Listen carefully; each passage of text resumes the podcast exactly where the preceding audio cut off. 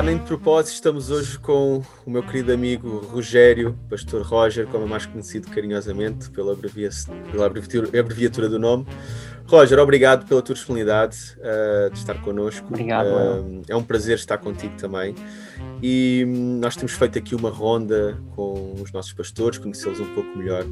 E no seguimento disso, eu gostaria de perguntar, e desde já também deixar-te dizer o olá, não é? Diz lá o teu olá, porque. Olá, Júnior. Olha, obrigado por, por me teres convidado para este programa. Ora bem. E é bom estar aqui com, a conversar contigo. Obrigado. Vai ser uma conversa é. muito informal de amigos. E, uhum. e nós gostaríamos de conhecer um bocadinho melhor quem é o Roger. Como é que foi a tua infância, o teu background? Uh, vamos começar por aí, depois vamos, uhum. vamos avançando, está bem? Yeah, yeah. Aquilo que eu sou hoje é reflexo de todo o meu passado, né? Yeah. E eu, eu comecei a minha jornada na África do Sul, eu nasci na África do Sul, eu sou, sou filho de pais portugueses, uhum. um, a minha mãe era da Guarda, o meu pai era de uma localidade chamada Ceissa, fica perto de Tomar, Uhum. E por causa daquela situação da, da nossa ditadura, uh, ele, eles, como muitos outros, né, foram emigrar para o estrangeiro e então a opção dos meus pais quando se casaram, uh, estamos a falar das décadas de 60, uh, ah, do, do milénio passado, eles foram para Moçambique e pronto, começaram a sua vida de casal em Moçambique e depois foram para a África do Sul, isto numa altura em que na África do Sul se dava aquele regime famoso do apartheid, uhum. um, um, regime racial. Um, então eu nasci debaixo desse, dessa altura, dessa altura na África do Sul, nesse regime, uhum. e, e pronto, a minha vida começa com um milagre, Júnior. Com o milagre de Deus, desde o ventre da minha mãe, eu recebi o milagre de Deus, porque na altura a medicina tinha também as suas limitações. Uhum. Minha mãe já tinha passado por um aborto involuntário uh, e eu era o próximo candidato a ser abortado. Uhum uh, porque não, a minha mãe não, não tinha as condições de saúde para, para me receber nesta terra, mas os planos de Deus eram outros yeah. e, e então foi interessante porque nesse mesmo ano uh, ela e o meu pai, eles foram batizados no, no mesmo dia, no mesmo ano, uh, e eu recordo nada, porque eu estava no ventre da minha mãe. eu não me recordo de nada, mas claro, isto são histórias que depois, ah, mais tarde, eles me contaram. E, e estava no ventre da minha mãe quando eles foram batizados. Significa que eu fui batizado duas vezes, estás okay. a ver? Uma, uma fora, uma fora da barriga e outra dentro da barriga. Um, porção dobrada. E pronto, porção dobrada.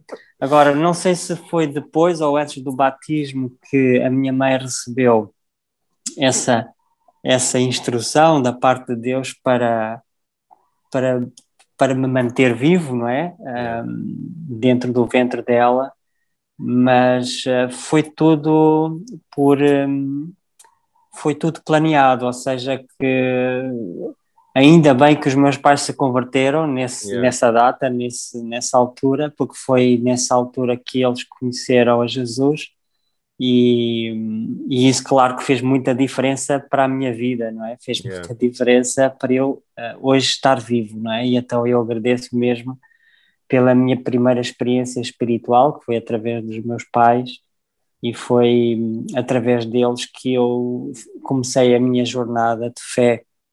Uhum. Um, então, pronto, na África do Sul começa aí, a, a, igreja onde os meus pais estavam era uma igreja pentecostal, uma igreja muito conhecida lá, chamada Apostolic Faith Mission. Uhum. Um, então eles eram bastante carismáticos, os meus pais, de uma linha muito carismática uh, onde também se dava muita ênfase à, à administração da cura. Yeah. Daí daí essa parte ministerial foi importante para mim, não é? Uhum. E então uh, começa aí a minha jornada.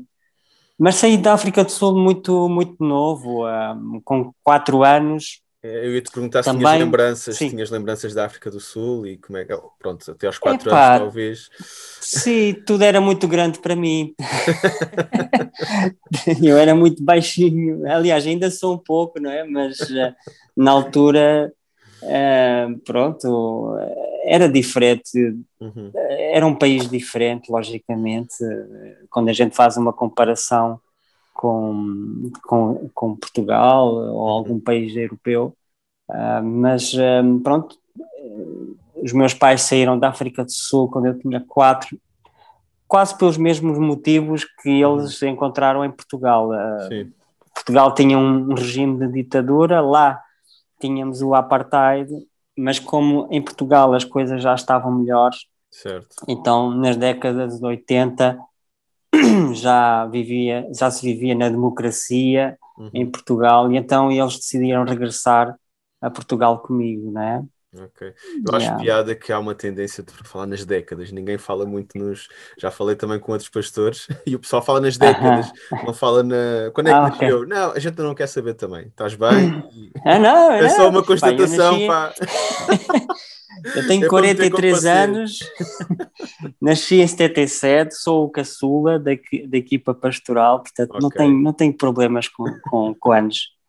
Boa. Por isso é que eu me casei com, com alguém que nasceu no mesmo. Nasceu, bom, uh, faz aniversário no, no, mesmo dia que eu, em anos diferentes, mas okay, no mesmo no dia. mesmo dia, ok, giro. Yeah, yeah. Fazem só uma festa então aí em casa. Yeah, exatamente, fazemos só uma festa. Apesar dos nossos seis anos de diferença, okay. uh, aliás, até ficámos a saber isso só quando já tínhamos começado a namorar. Começámos a namorar e aí é começámos a fazer as perguntas das, das idades e dos aniversários. yeah. Giro. ok, yeah. então voltaram a Portugal, anos 80, não é? Uh... Yeah, nos anos 80, uh, os meus pais, uh, com os seus dois filhos, eu e a minha irmã, uhum. pronto, viemos para Portugal em Portugal, a minha infância foi uma infância uh, com, com as coisas boas e, e não tão boas, uhum. faz parte de todo o processo da infância, com algumas debilidades físicas, um, também espirituais, logicamente, principalmente na altura da adolescência, mas de qualquer forma Uh, a minha adolescência foi, foi interessante porque uh, a minha mãe incentivava-me sempre a ir aos acampamentos, não é? Aqueles acampamentos do, do Carrascal de Sintra. Uh, e eu sempre que saía de lá, saía de lá muito tocado e e convertido, uh, e sempre que me faziam, faziam um apelo, epá, eu ia sempre lá à frente, juntamente com outros, outros miúdos, uhum. só que aquilo nunca me produziu muito efeito, a minha conversão era muito light, era aquela coisa muito, muito emotiva, uhum. então, uh, epá, Deus teve que, teve que fazer um, um trabalho diferente comigo para para que a coisa fosse mesmo a séria e genuína.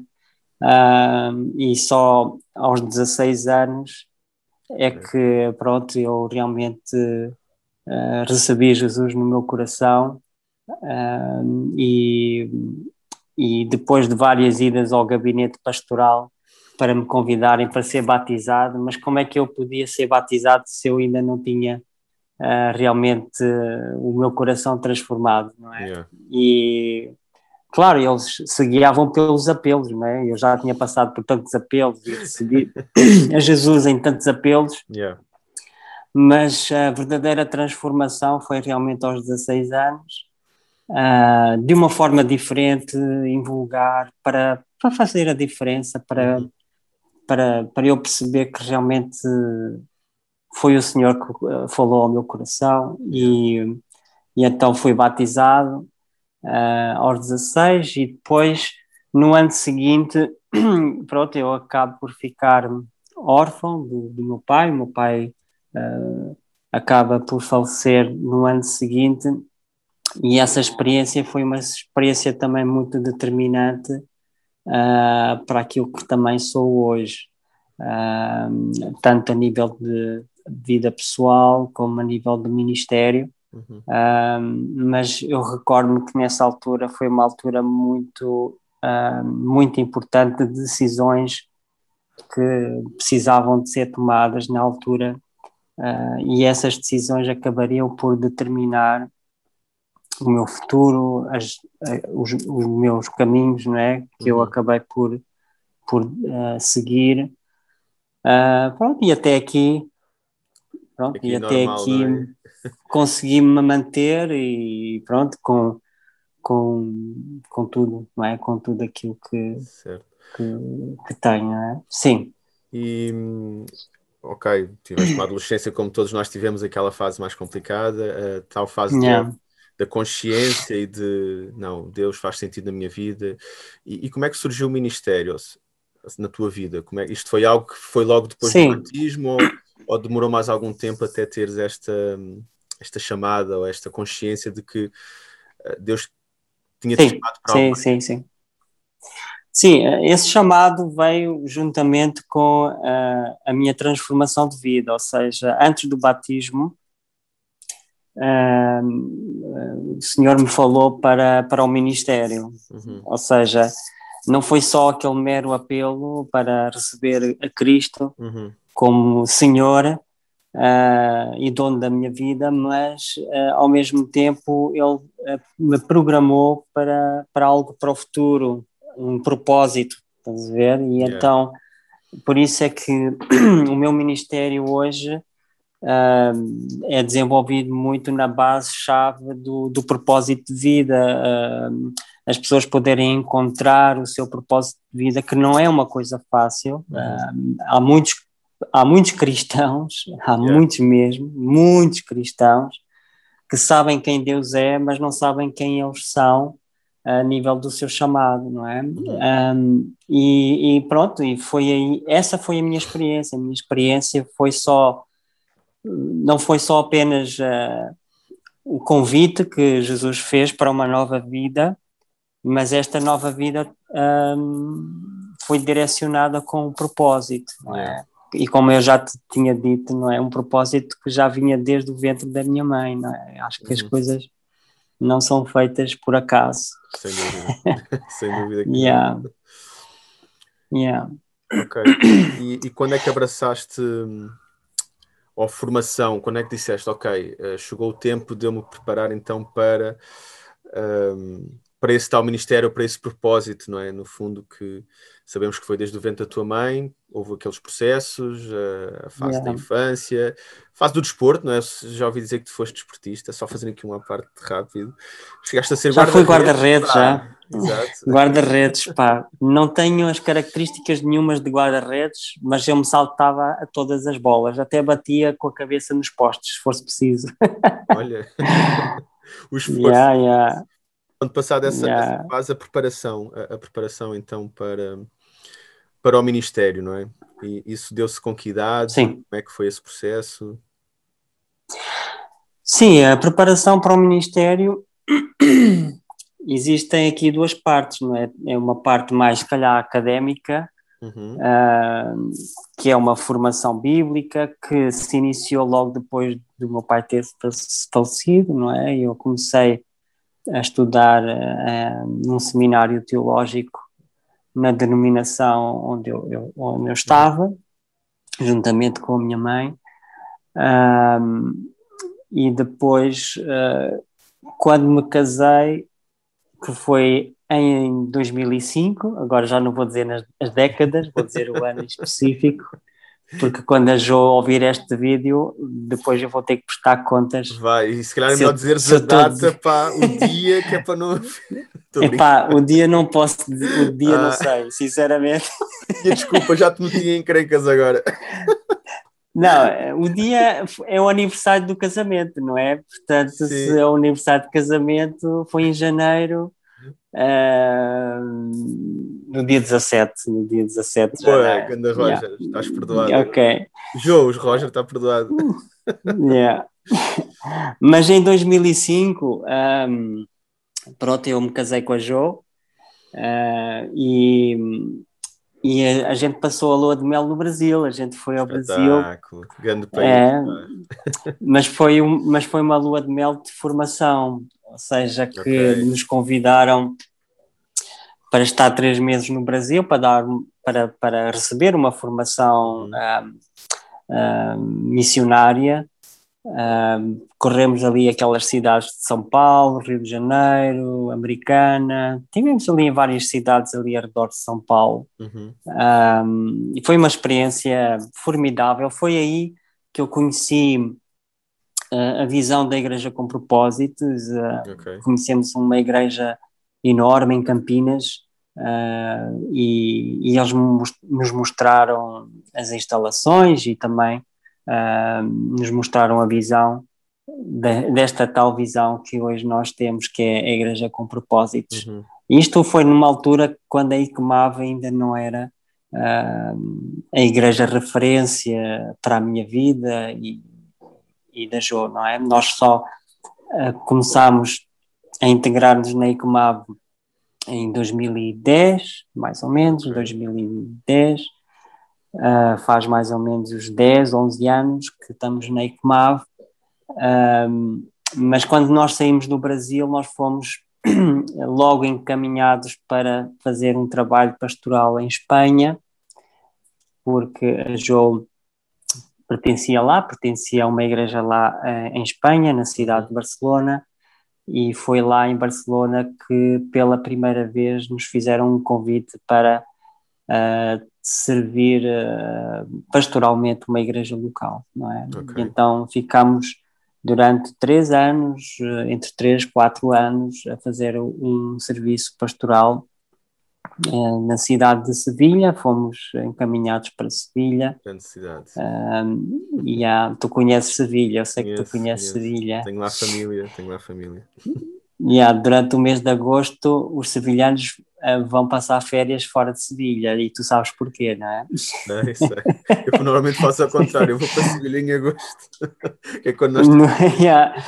Mas pois, sim, há muito lá, calor, muito, muito É um inferno lá. É, yeah. é mesmo. É mesmo. Uh, pronto, e na altura eu, eu pregava de paletó, portanto, imagina. Ui, já tens todo o meu respeito, pá. Pá, graças a Deus estamos numa, numa igreja, pá, que não, não tem essas exigências, é pá. É yeah, mas pronto, olha, foi aí que eu comecei a ter pedras nos rins. Pronto, estás a ver a história. ok, tem um contexto, não é? Tá tudo... Tem um contexto, tem. Yeah, yeah. Mas pronto, eh, eu comecei. Um, a praticidade, não é? A praticidade do Ministério em Espanha, não é? E uhum. quando fui para a ICMAV, eu fui para a ICMAV para me tornar membro, para fazer parte da família ICMAV. Uhum. Uh, ainda nem sequer nessa altura tinha ideias uh, do convite que depois o pastor Carlos uh, acaba por nos fazer, a mim e a Jo, e isto yeah. foi em 2016, faz mais ou menos cinco anos yeah. que fomos convidados para pertencer à equipa eh, de pastores, não é? Yeah.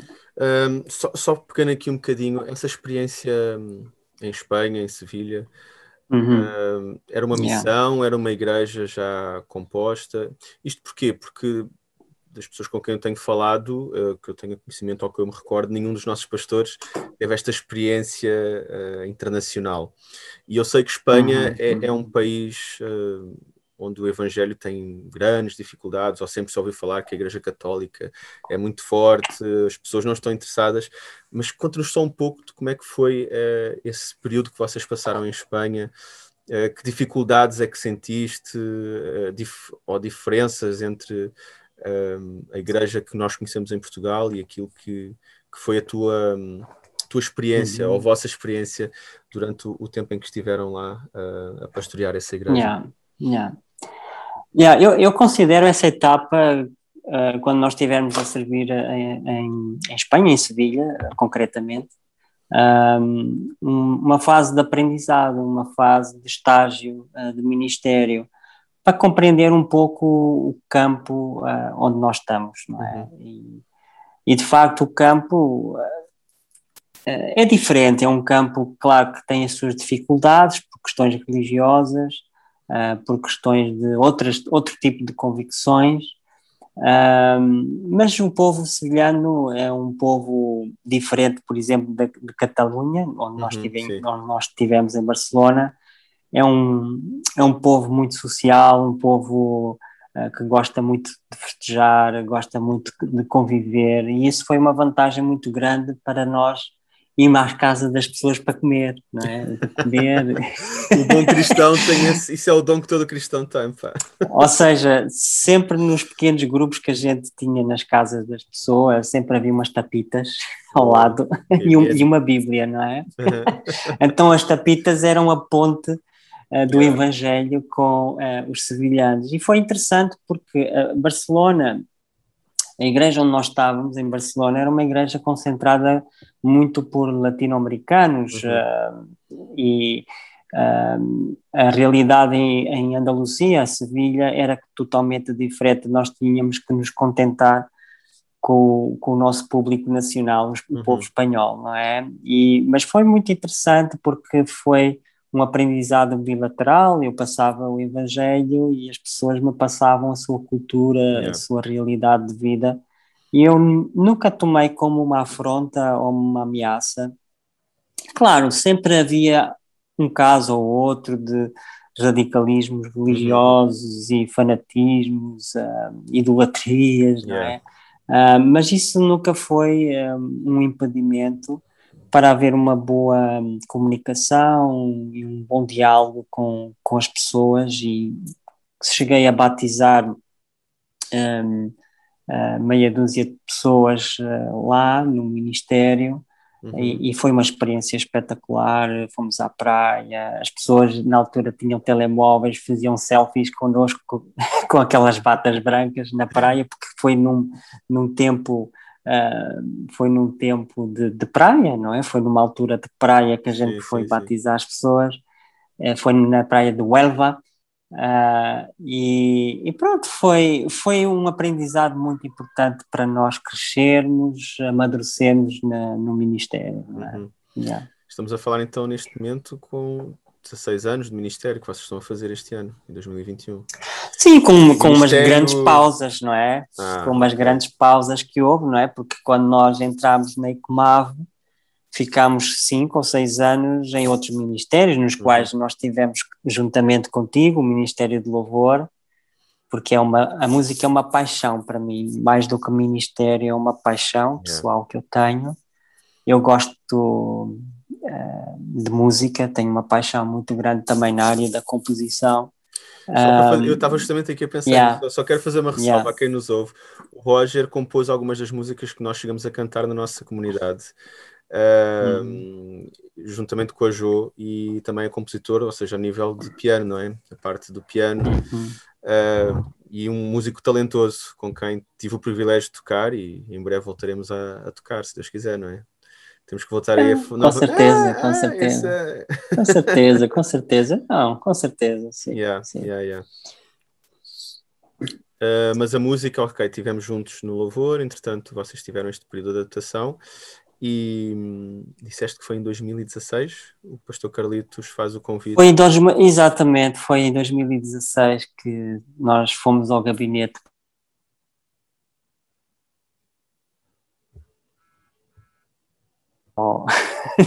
num sítio assim, uh, Roger, num sítio mais. Só dar aqui Sim. um. Desculpa, vamos só voltar à parte do fomos ao gabinete, porque isto cortou aqui. Não sei se foi a minha ah, internet, se foi a tua. Ok. Mas ok. Isto... Ok. Mas estás-me a ouvir agora? Agora estou, agora estou, agora voltou ao normal. Vamos só voltar à okay. parte, fomos, fomos ao gabinete e pronto, vais daí.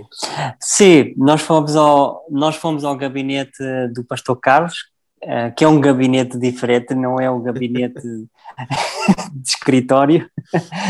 Uh, bom, fomos tomar um café e, yeah. e, ele na conversa, nas conversas que nós também já tínhamos, uh, conversas de amizade. Uhum. E, falar um pouco sobre o futuro. Então, foi nessa altura que ele propôs para nós começarmos uma extensão, uma, yeah. uma extensão da ICMAV na parede, porque a ICMAV já tinha umas instalações uh, uh, na, na, parede para, para serem ocupadas para alguma yeah. coisa, não é? E neste caso surgiu este projeto da parede e é assim que começa o nosso trabalho ministerial, assim, de uma forma mais formal, na, na família ICMAV, não é? No próprio ano, no mesmo ano, em 2016, surgiu uma oportunidade também para então começar o trabalho da nova escola de liderança que nós yeah. hoje já temos desde, a, desde 2016 também, na qual pronto, faço a parte da direção uhum. uh, da escola. Yeah. Nós temos então aqui um professor, não é? Sim, aí começa já a entrar um pouco agora com mais uh, com mais uh, sermos mais específicos, não é? No Ministério, de facto, a minha área é a área do ensino. É, aquilo que eu gosto mais é, é, é ver gente à minha frente para poder passar uhum. algumas um, ehm, algumas uh, áreas importantes para para as pessoas poderem encontrar o seu propósito ministerial, o seu propósito de vida. Uhum. Um, a escola tem mais ou menos esse objetivo, o objetivo de, uh, das, das pessoas de, dif de diferentes backgrounds, um, sejam elas estando envolvidas ou não já no ministério, yeah. mas poderem uh, crescer um pouco mais, não é, um, com, com o ensino, não é, da uhum. escola. E yeah. nesta, neste novo tempo, uh, nós temos estado confinados e uh, o digital tornou-se uh, a, nossa escola, daquilo que eu sei, já passou uhum. para o uhum. digital também, não é? E tem estado a funcionar em, em formato digital. Na tua opinião, nos próximos tempos, e mediante a evolução, obviamente, da, da situação pandémica, como é que achas que esta parte do ensino vai continuar a ocorrer? Achas que vai ser híbrido? Vamos ter as duas partes? Vamos voltar a um formato mais presencial? Qual é a tua expectativa eh, e o principal desafio nos tempos que aí vem, agora diretamente focado naquilo que tem sido o teu ministério na, na nossa igreja, na nossa igreja local? Uhum. Sim, a, a, pandemia, apesar de, de se ter criado algumas desvantagens, até para, para a Igreja, também trouxe outras vantagens. Um, acho que a Igreja, a nossa Igreja, é uma Igreja que gosta de reinventar as coisas, que gosta. Um, um, reinventar ministérios, na realidade. É uma igreja rica em ministérios. E a escola também teve que se reinventar, dada a circunstância que até hoje é uma circunstância limitada, limitada presencialmente, e, e com certeza que muitas escolas tiveram que reinventar-se para entrar no campo online, no campo digital, e há outras que acabaram por nem sequer seguir por esse rumo e uhum. acabaram por fechar, não é? Mas uma coisa interessante que tem estado a acontecer face a esta situação que nós estamos a viver, é que a escola teve uma maior aderência a nível uh, online. Uhum. Claro, porque isso também traz algumas vantagens que não se tinha antes, porque havia dificuldades das pessoas poderem se inscrever presencialmente, para poderem Sim. estar nas aulas presenciais. Uh, claro, eu como professor, uh, nada substitui ou nada se pode uh, comparar com a aula presencial, logicamente, não é? não é?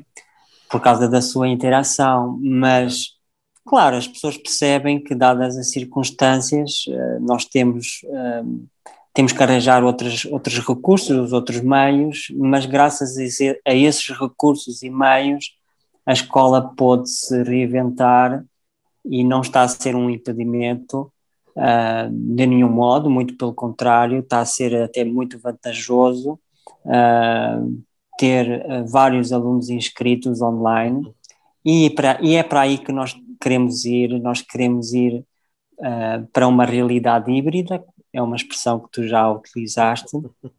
De facto, nós não queremos descartar de, de nenhum modo aquilo que nós estamos a fazer hoje, mas com certeza que quando tudo regressar ao normal, nós vamos voltar às nossas aulas presenciais, mas em simultâneo, não é? Que isso é? já vai exigir uma equipe para que nós possamos uh, fazê-lo em simultâneo com os alunos que vão estar uh, online, não é? Através da, da, plataforma Zoom ou outra plataforma uhum. melhor, não é? Que possa surgir uh, mais para a frente, não é?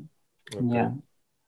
Muito fixe. Yeah. Um, em termos já agora um bocadinho de resumo, quais são os, os, teus objetivos para, para, próximo, para, os próximos anos? Ou seja, como diretor da escola, uh, liderança com uhum. propósitos, uhum. o que é que Deus tem colocado no teu coração como desafios e quais são as próximas etapas do ministério do pastor Rogério? yeah, essas coisas uh, são bastante uh, são bastante, às vezes, difíceis de, de, de, se, de, se, de nos vermos não é, uhum. para o futuro, mas com certeza que um, esta época trouxe alguns trouxe alguns desafios diferentes daqueles que eu tinha uh, antes de, da pandemia, não é? Uh, eu acho que esta situação foi uma situação importante para, para eu crescer, até a nível uh, de ministério, uhum. e compreender que, que as coisas não se fazem sem, sem um esforço uh, pessoal, não é? E houve um grande esforço pessoal nestes últimos meses, nestes últimos anos, uhum. para se concretizarem até coisas que eu quero fazer, não é, um, uh, para os próximos anos, não é? E estes próximos anos um, eu já tinha em mente em escrever, uh, porque uma das coisas que eu gosto de fazer é escrever. Aliás, uh, muitos dos manuais que a escola tem são, são manuais na, nas quais começaram com coisas que eu escrevo, coisas que eu investigo, pesquiso. Um, eu quero realmente criar uma estrutura dentro da escola, uma estrutura que possa responder às necessidades da própria igreja em si, não é? Porque a, a escola não trabalha sozinha com a igreja. Uh, aliás, a escola é um complemento da igreja. Uhum. Yeah. Uh, é um complemento para todas as pessoas que fazem parte do ministério, como aquelas que estão a, assist a assistir, são uhum assistentes uh, regulares da, da ICMAV, mas a escola tem mesmo como objetivo potencializar as pessoas, potencializá-las para elas poderem um, encontrarem-se a elas mesmas, não é? Dentro dos planos e projetos que Deus tem para a vida delas. Então, é isso que eu quero ver no futuro. Eu quero ver no futuro uh, uma igreja mais madura, não é? Porque, para além da escola, uh, eu estou responsável do propósito do discipulado, logo uhum. me toca a mim aquela parte do, da maturidade, não é? Da, da parte da, do discipulado uh, dentro da igreja e com certeza que estou a ver uh, uma igreja, uma ICMAV cada vez mais saudável, cada vez mais madura, um, e eu quero que a escola também seja uma das responsáveis desse trabalho, não é? De, de crescimento uhum. dentro da igreja. Um, pronto, basicamente isso. Eu uh, tenho coisas previstas para longo prazo, não é? Eu tenho estabelecido algumas metas uhum. um, e com certeza o futuro também é Deus que dirá, não é? Porque claro. muitas vezes nós fazemos os nossos planos, uh, mas Deus sabe, não é? Qual é o seu propósito no meio disto tudo, não é? Yeah. Yeah. Em breve, depois fazemos aqui um novo programa onde eu vou-te perguntar quais são esses objetivos. Curiosidade minha uhum, depois. Uhum, mas claro, ficamos claro. Para, para, um novo, para, um novo, para uma nova oportunidade. Olha, Roger, muito obrigado pela tua disponibilidade. Foi muito bom conhecer um pouco mais. Obrigado, eu. Uh, da tua vida e, e, é um privilégio também servir contigo. Uh, tem sido muito bom conhecer-vos ao longo destes anos. Uh, vocês que estão connosco, continuem connosco, fiquem atentos. Em breve vamos ter mais novidades e novos tópicos e novos convidados. Um abraço. Um abraço, Obrigado.